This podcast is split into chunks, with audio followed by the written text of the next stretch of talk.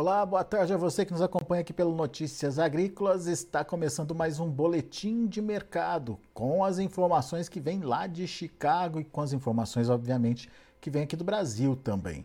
É, mais uma sessão positiva e esse mercado vem surpreendendo. Aliás, essa semana aí tem trabalhado de forma positiva, ainda não retomou aquele patamar da semana anterior, diante do, do relatório trimestral divulgado pelo USDA é, que fez a soja é, cair para baixo aí dos 14 dólares por bushel, mas aos pouquinhos a soja está retomando patamares mais altos de preços. Hoje, por exemplo, a gente está falando aí de uma soja para novembro encerrando na casa dos 13,80. Vamos conversar agora com o Marlos Correia, da Nova Prata Cereais direto lá do Mato Grosso do Sul, direto lá de Naviraí. Tá aqui o Marlos com a gente já na tela. Seja bem-vindo, meu amigo. Obrigado por estar aqui com a gente mais uma vez e nos ajudar a entender essa dinâmica de formação de preços, principalmente lá em Chicago. É, desde a semana passada o mercado vinha negativo após aquela, é, é, aquela avaliação de aumento dos estoques trimestrais e com isso, aumento dos estoques lá nos Estados Unidos, mas a semana começou positiva. Ontem o mercado reagiu, hoje mais um dia de alta aí, alta de 9 até 11 pontos nos principais vencimentos. Enfim, contra tudo e contra todos, Sojinha segue reagindo. Como é que a gente explica isso? O que está acontecendo com o mercado, Marlos? Boa tarde, Alex. Boa tarde a todos que nos assistem né, nesse dia de hoje né, e que acompanha o mercado aí e tentando buscar melhores posições aí para comercializar o seu produto. Né. É, bom, vamos é, por partes, né? Vamos começar a, a, a, ver a questão da soja, né? E qual que é a influência e, e o que que é, auxiliou para esse dia de hoje a gente ter é, esse mercado positivo aí trabalhando aí com nove pontos nos, nos, meses presentes e meses futuros, aí, podendo chegar até 10, 11 pontos de alta, principalmente nos meses de, de maio, né? que é o mercado futuro que vai pegar para a nossa soja também na colheita lá em janeiro, fevereiro. É, nós, nós viemos uma semana, né, semana passada, com a divulgação do relatório do USDA, né, que acabou surpreendendo um pouco o mercado em questão dos estoques. Né? A projeção do USDA foi uh, estoque de soja acima do que o mercado estava esperando né, e do milho abaixo do que o mercado estava esperando. Tanto que nós vimos né, uma queda significativa na sexta-feira, né, de mais de 40 pontos. Né. É, mesmo assim, ainda a precificação do soja ela estava um pouco mais favorável do que nós abrimos na semana. Né. É, nós tivemos aí, ah, na segunda-feira, né, um mercado meio que de correção e hoje né, trabalhando de forma positiva no soja aí, atingindo esses nove pontos aí de alta. Mas em compensação, uh, preços em no, uh, preços Porto, né, preço em Paranaguá, uh, não tiveram uma resposta significativa em função da alta de Chicago, tanto até porque dólar caiu muito ontem, né, nós tivemos uma queda significativa, e prêmios de exportação também não estão muito aquecidos né, em função da baixa demanda, né, principalmente por parte da China. É, nós temos que analisar também uma questão né, que nós estamos aí é, acompanhando a colheita da safra americana, que está indo de, de, de certa forma é, tranquila, né, um pouco abaixo a, do que o mercado estava esperando no milho, né? mas na soja ela está acima do que o mercado estava esperando, está andando de forma satisfatória, né? e o plantio da safra brasileira, né? em termos, né, por enquanto ainda na, no Brasil, né? a safra sul-americana está num bom início, nós tivemos excelentes chuvas agora, né, para abertura de plantio, com, possibilitando boa umidade no solo, e que está tá auxiliando para que o plantio seja de forma excelente. Tá?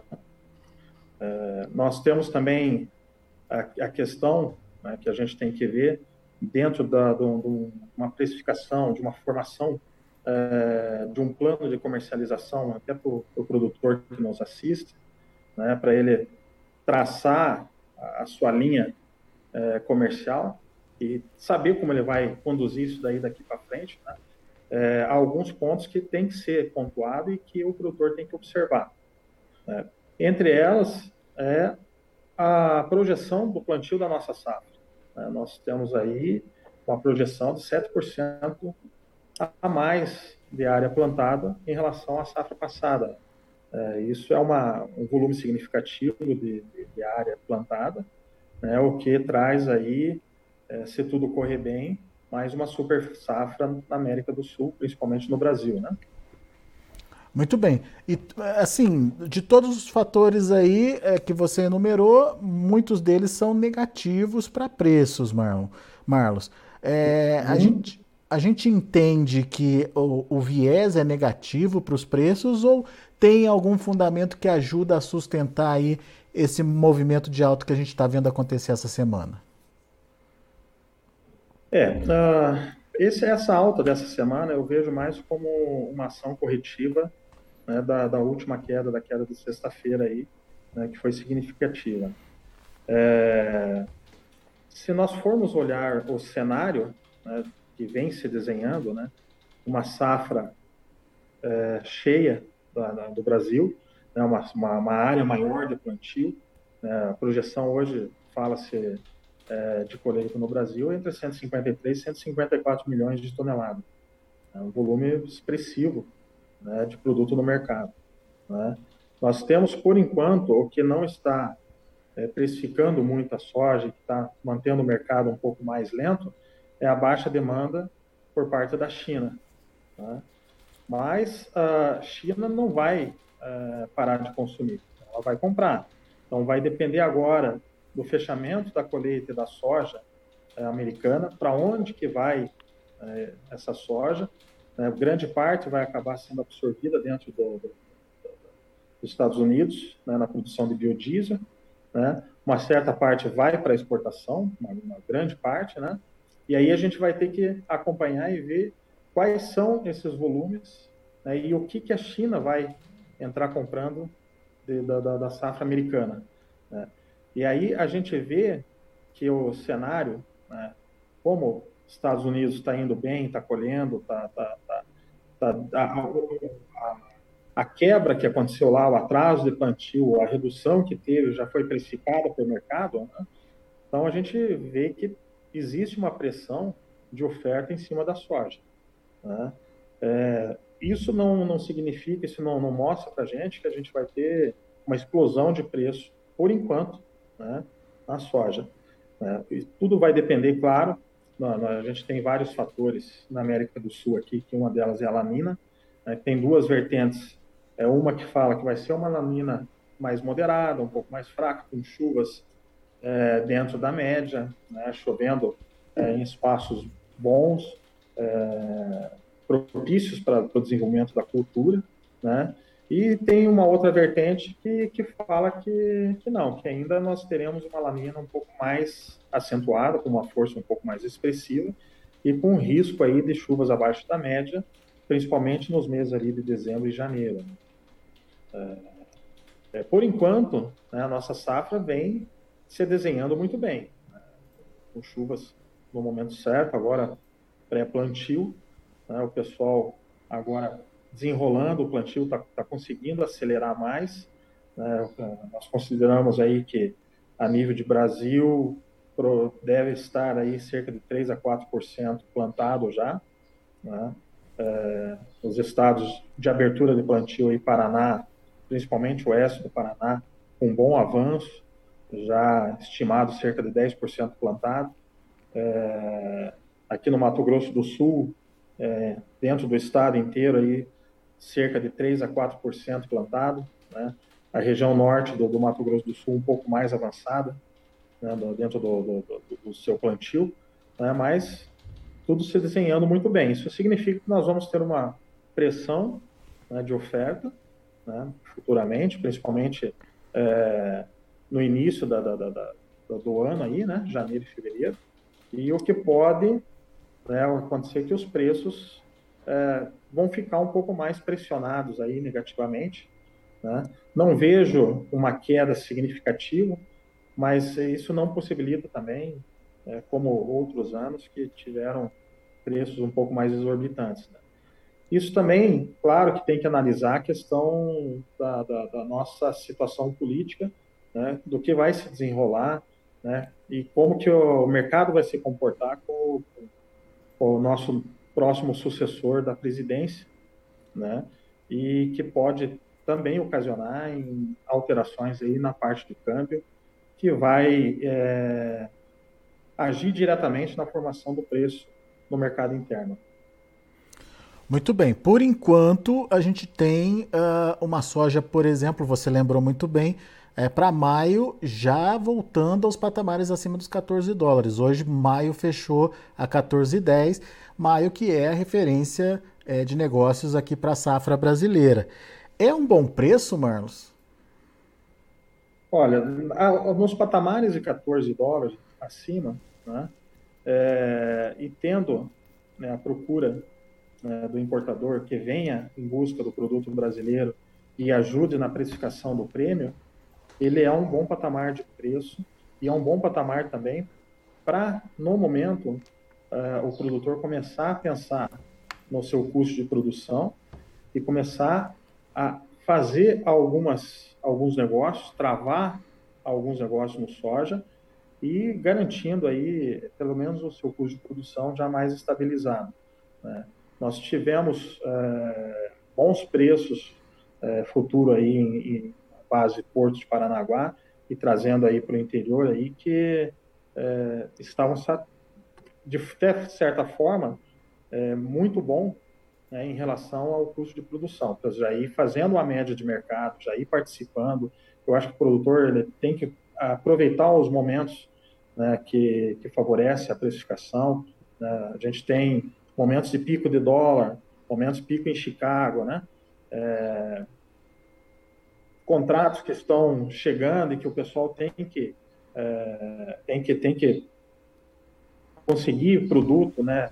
Fazer a, a, originação disso daí para exportação, isso tudo gera uma precificação e que o produtor tem que aproveitar. É, 14 dólares em, em maio, ali, em março, em maio, né, ele significa que a, a procura do mercado para a soja brasileira ainda ela está voltada, ela tá, é, o mercado está com olhos né, para o nosso produto. É questão de precificação, questão de, de qualidade do produto e questão também de mercado que está é, cada vez mais é, conquistando o mercado externo com o produto brasileiro. Muito bem, então o produtor precisa fazer as contas e encarar como possibilidade ou, ou oportunidade, pelo menos para cobrir custo de produção, certo? Exatamente, já começar a participar de, do mercado. Né? O mercado, ele, ele, existem vários fatores que, que acabam influenciando. Né? Nesse momento aí, nós tivemos uma alta do, do dólar, que ajudou na precificação. Né? O dólar chegou a, a alguns momentos a patamares de 5,30, 5,35, perto de 5,40, né? Agora voltou já para os patamares de 5,15, 5 e, abaixo de 5,20, né? É, mas ainda na, na precificação, né? Porque a, aí a gente traz de volta a questão de prêmio e Chicago, ainda consegue um preço bom para tratar custo. Né? Então é, é mercado de momento, né? aproveitar as oportunidades. Muito bem. Agora, é, o milho, Marlos, o milho tem uma condição um pouquinho diferente aí da soja nesse momento, é, inclusive por conta de é, uma redução dos estoques, é, uma, uma produção menor lá nos Estados Unidos que vem se confirmando, enfim, é uma tendência diferente da soja? Isso, o milho o milho está com o mercado um pouco mais estabilizado em questão de, de precificação né, e preço. Né? É, tanto que nós uh, acompanhamos esses últimos movimentos, né, de tanto os relatórios do USDA, que vieram trazendo números né, que sustentaram a, a, a, formação de preço no milho, principalmente aqui para o Brasil. Né? É, nós temos uma demanda ainda é, muito aquecida, né, a gente vê movimentação de, ainda de saída de navios na exportação, é, mercado não só é, comprando agora para é, setembro, outubro, mas mercado muito aquecido já para, os embarques em novembro, né, e que está trazendo ainda uma boa precificação na paridade de exportação. Né? Porto ah, ainda está sendo mais vantajoso na comercialização do que o mercado interno. Né? E isso que a gente já está indo para praticamente 20% do, do, do, milho americano colhido, né? que esse milho poderia estar tá sendo é, escoado já no mercado externo, né? e Europa, é, China, Índia, indo buscar produto americano e tirando um pouco o pé do produto brasileiro. E questões que não está muito acontecendo. Né? O mercado ainda está muito aquecido de exportação. Né? A gente está com bons volumes de, de exportação, principalmente é, o mercado é, europeu, indiano, é, Japão, comprando muito, muito milho nosso. Né? É, China, né? ainda a demanda dela está pouca, está tá meio que lento, ela não está é, vindo com grandes volumes de compra para o milho brasileiro. Né? Ela deu uma segurada, mas uh, o que a gente vê é que a sinalização do estoque da, da, da, da do mercado chinês é, está relativamente baixa a demanda. Eles não estão comprando agora, mas vai chegar o um momento que eles vão entrar no mercado comprando. E vai vir volume para a compra de milho. E esse volume vai, uh, além, claro, do milho americano, né, que não vai ter uh, o suficiente para abastecer, porque estoque mais baixo, uh, produção um pouco abaixo do que estava sendo esperado. O consumo deles né, mantém o uso pra, de milho para etanol, para consumo doméstico, alimentação, é muito grande. Né? Então, aonde que o mercado vai voltar? Vai voltar à busca do milho brasileiro. Né? Nós tivemos uma boa colheita do milho safrinha, né? não foi, ah, em alguns pontos tivemos é, relatos de, de, de, quebra de produção, produtividade em função de problemas com cigarrinha, algumas doenças, né? Mas que ainda nós tivemos um bom volume colhido. Né? Isso abasteceu o mercado, mas mesmo assim o mercado ele não não recuou, ele vem mantendo aquecido. Né? Então, para o milho tem boas expectativas de mercado. Né? A gente vai ter agora uma boa saída de milho para exportação. Né? Daqui a pouco o mercado interno começa também a precificar melhor, porque precisa segurar esse milho é, dentro de casa até a próxima é, safra. Safra verão não é muito expressivo o plantio do milho também, né? Então, eles têm um, um, como diz, uma ponte para chegar até a próxima safrinha, mas que eles têm que tomar cuidado também para não, não ficar desabastecido. Então, eles vão ter que entrar no mercado um pouco mais firme para garantir produto, pelo menos até é, junho, julho do ano que vem. 2023. Muito bem. Marlos Correia, meu caro, muito obrigado mais uma vez pela sua participação conosco aqui no Notícias Agrícolas. Seja sempre muito bem-vindo. É, a gente vai voltar a conversar em outras oportunidades, analisando esse mercado e você nos ajudando a entender melhor essa precificação. Por enquanto, obrigado, viu? Imagina, obrigado a você, Alexa. Obrigado ao Notícias Agrícolas, que acho que traz muita informação aí para o amigo produtor e que é de extrema necessidade. É, uma das dores que a gente fala é a, a, comercialização do grão. Plantio nem se fala, a dor ali é de não dormir. É Na verdade. A comercialização é a assertividade. E a assertividade se dá com informação. Um grande abraço a todos e um bom final de terça-feira. Boa, Marlos. Abraço para você, meu amigo. Até a próxima. Tá aí Marlos Correia, no, é, Nova Prata Cereais, lá de Naviraí, no Mato Grosso do Sul, conversando com a gente, analisando aí os mercados de grãos de milho e de soja lá na Bolsa de Chicago e também aqui no Brasil, trazendo algumas oportunidades, como por exemplo a, o, o vencimento maio lá em Chicago, já voltou a trabalhar acima dos 14 dólares por bushel, o que pode ser encarado como uma oportunidade de volta aos negócios para o produtor brasileiro. Da mesma forma, o milho tem aí é, oportunidades que podem acontecer, principalmente com a, uma demanda da China é, voltando ao normal aí é, no, ao longo desse final de ano. Vamos é, aguardar para ver como vai ser isso. Mas enquanto o, as evoluções, enquanto as informações vão acontecendo, a gente traz para vocês o fechamento dos negócios lá na Bolsa de Chicago. Vamos ver. Para novembro, 13 dólares e 83 centes por bushel, 9 pontos e meio de alta. Para janeiro, 13 dólares e 93, alta de 9 pontos e meio. Olha aí o março, 14 dólares e 1 cento por bushel, 9,75 de elevação. Para maio, 14 dólares e 10 centes por bushel, uma alta de 11 pontos para a soja lá em Chicago. Vamos ver o milho. Para dezembro, 6 dólares e 83 centes por bushel, subiu 2 pontos mais 25. Para março, 6 dólares e 90, alta de 2,5. Para maio, 6 dólares e 91, subindo 3 pontos. E o julho, 6 dólares e 84 centes por bushel, alta de 3 pontos. E para finalizar, a gente tem o trigo. Trigo foi aí na contramão e acabou encerrando no vermelho. Dezembro, 9 dólares e 3 centes por bushel, 9 de alta. Março, subiu 9 pontos e meio, fechou a 9 dólares e 15 centes por bushel. O maio, 9 dólares e 21 centes por bushel, subindo 9 pontos e meio. E o julho, 9 dólares e 4 centes por bushel, 6,5 de queda. Eu falei maio subindo, mas está caindo, 9 pontos e meio de queda. Muito bem, são os números de hoje lá na Bolsa de Chicago. A gente vai ficando por aqui. Eu agradeço a sua atenção e a sua audiência. Notícias Agrícolas, 25 anos ao lado do produtor rural. Se inscreva em nossas mídias sociais. No Facebook, Notícias Agrícolas. No Instagram, arroba Notícias Agrícolas. E em nosso Twitter, arroba Norteagri. E para não perder nenhum vídeo, não se esqueça de nos acompanhar no YouTube e na Twitch Notícias Agrícolas Oficial.